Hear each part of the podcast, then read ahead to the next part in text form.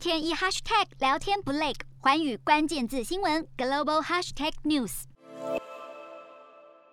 加密货币已成热潮，尤其在元宇宙兴起后，更是不可或缺。不过，比特币价格近期却崩跌。在通膨高涨、美国联准会升息压力不断升温之际，比特币探低压力跟着爆表，十号一度跌破四万美元关卡。比特币在十号盘中最低来到三万九千六百六十三点一九美元，是去年九月二十二号以来最低。这个价位若与去年十一月十号触及的史上新高六万八千九百九十一点八五美元相比，两个月骤跌百分之四十三。比特币在二零二二年开春第一周已大跌超过百分之十二，创下自十二月初以来最大单周跌幅，而比特币近来的下跌持续拖累了其他加密货币。分析师表示，加密货币重挫的幕后元凶是美国联准会决定将疫情爆发之初挹注市场的大量流动性收回。分析师认为，包含加密货币、科技股等高风险资产泡沫将同时破裂，而另一个造成比特币崩跌的原因还有哈萨克。在比特币的世界，哈萨克是一大强国。根据剑桥大学替代金融中心调查，